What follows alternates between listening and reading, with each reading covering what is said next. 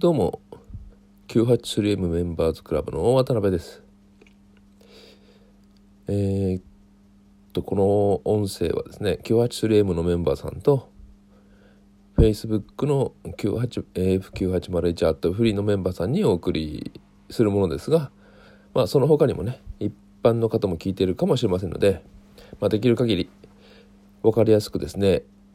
インターネット上でビジネスを行う時の、まあ、アフィリエイトを含めてですね。ノウハウをね、えー、分かりやすく噛み砕いてお話ししたいと思っています。前回はね、えー、インターネットでアフィリエイトを始めるもしくはねネットビジネスを始める時の、えー、最初のステップについてねお話ししましたよね。で2回目の今日はですねまあノウハウっていうものについてちょっとお話ししておきたいと思います。えー、まあアフィリエイトとかネットビジネスのことを置いておいてもですね私は個人的に、えー、かつて専門学校の先生っていう、ね、先生をやっていたので、えー、ある人数の学習する人がいる中で一つのことをね分かりやすく教えても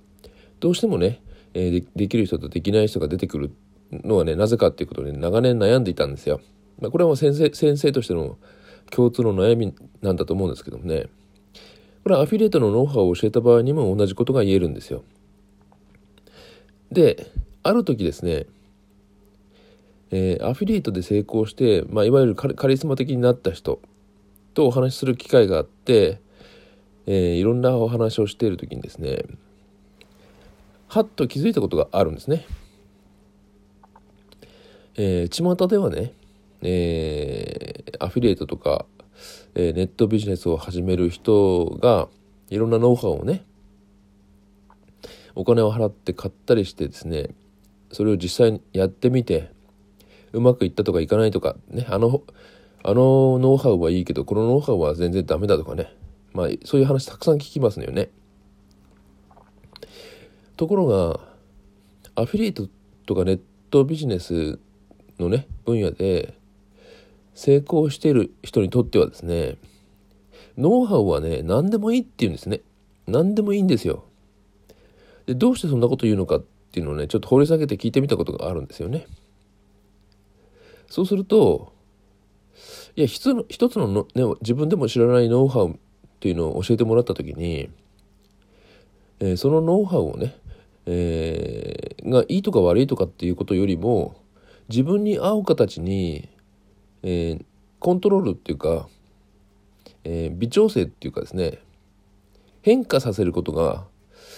だってできるからねって話をしてたんですよ。それでハッとしたんですよね。要するにいろんなノウハウっていうやつが出ていてですね世の中にはね、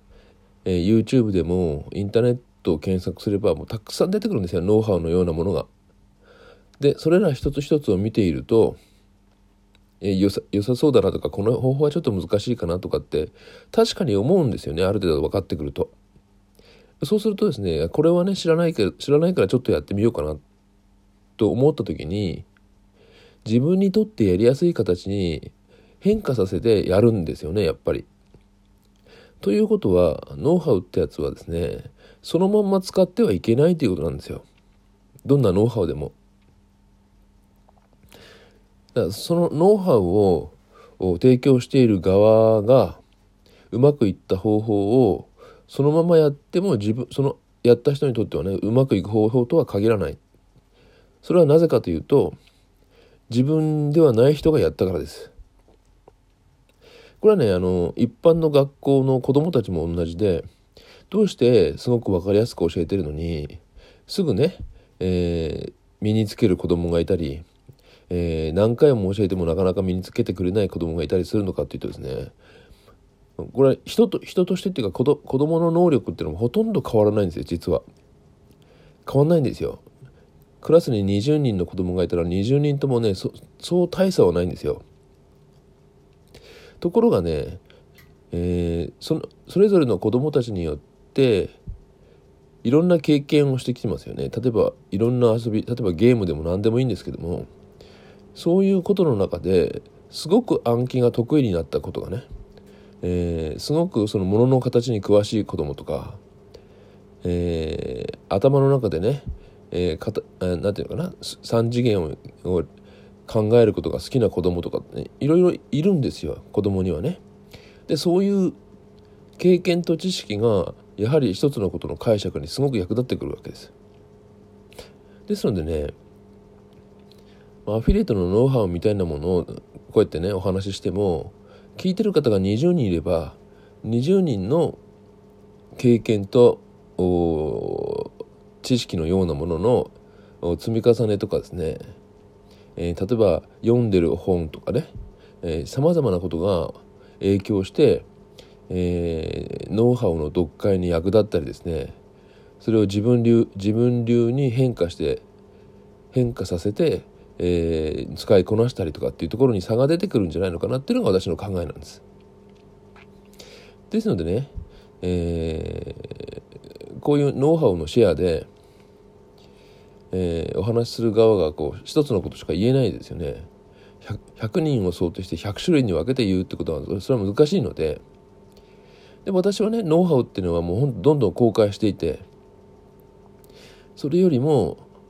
質問してきた人に対してその人に合う方法でお答えを返すというねいわゆるサポートっていう方にむしろ力入れてるのはそのためなんですよね。えー、学校の先生なんてのは究極のサポーターみたいなものなので一人一人一人一人一人にどれだけそれをね合わせることができるのかマッチングすることができるのかっていうところが先生の役どころみたいなところがあるわけです。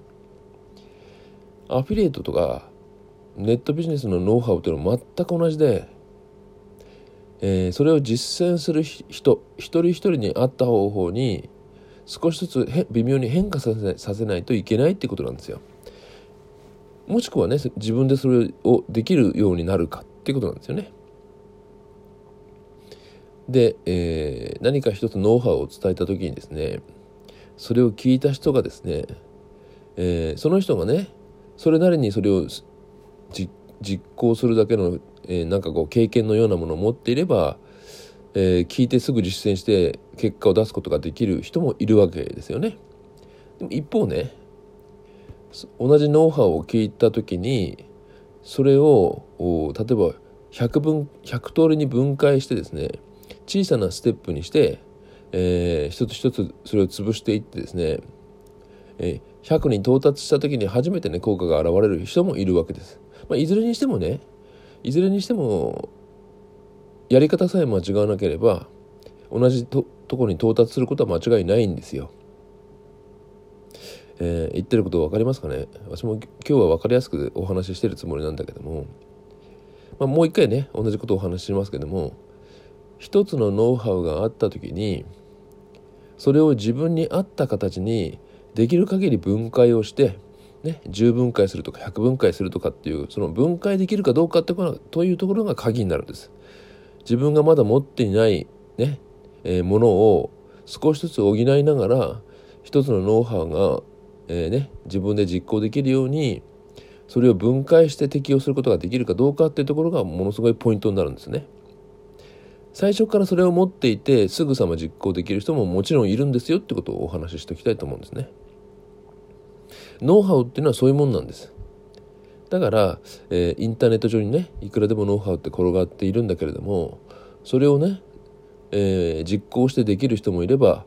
えー、実行してもなかなかできないよっていう人もいるんですよ。だから安易にあのあのノウハウはダメだとかねあれは全然嘘だとかっていうことを言ってしまうのはですね早計っていうかですね急ぎに流行ることなんですね。むしろどれだけ分解したのかっていうところが自分自分がやらなければいけない事柄として100分割してみたとかね、えー、20分割してみたとか 20, 20種類のステップに自分が作り変えることができたかっていうねそういうことがすごく大事なんですよってことをね、えー、今回の音声でお伝えしたいと思うわけです。ノウハウっていうのはそういうものなんですよ。だからどのノウハウがあ、ね、間違いなくてどのノウハウが間違いですなんてことはね私は言えないし、えー、言わないことにしているわけです。まあ、ただしね、えー、大体どんな人がやってもこれは結果が出そうだなっていうそのすごく噛み砕いて、えー、噛み砕いたステップになっているノウハウもあればですね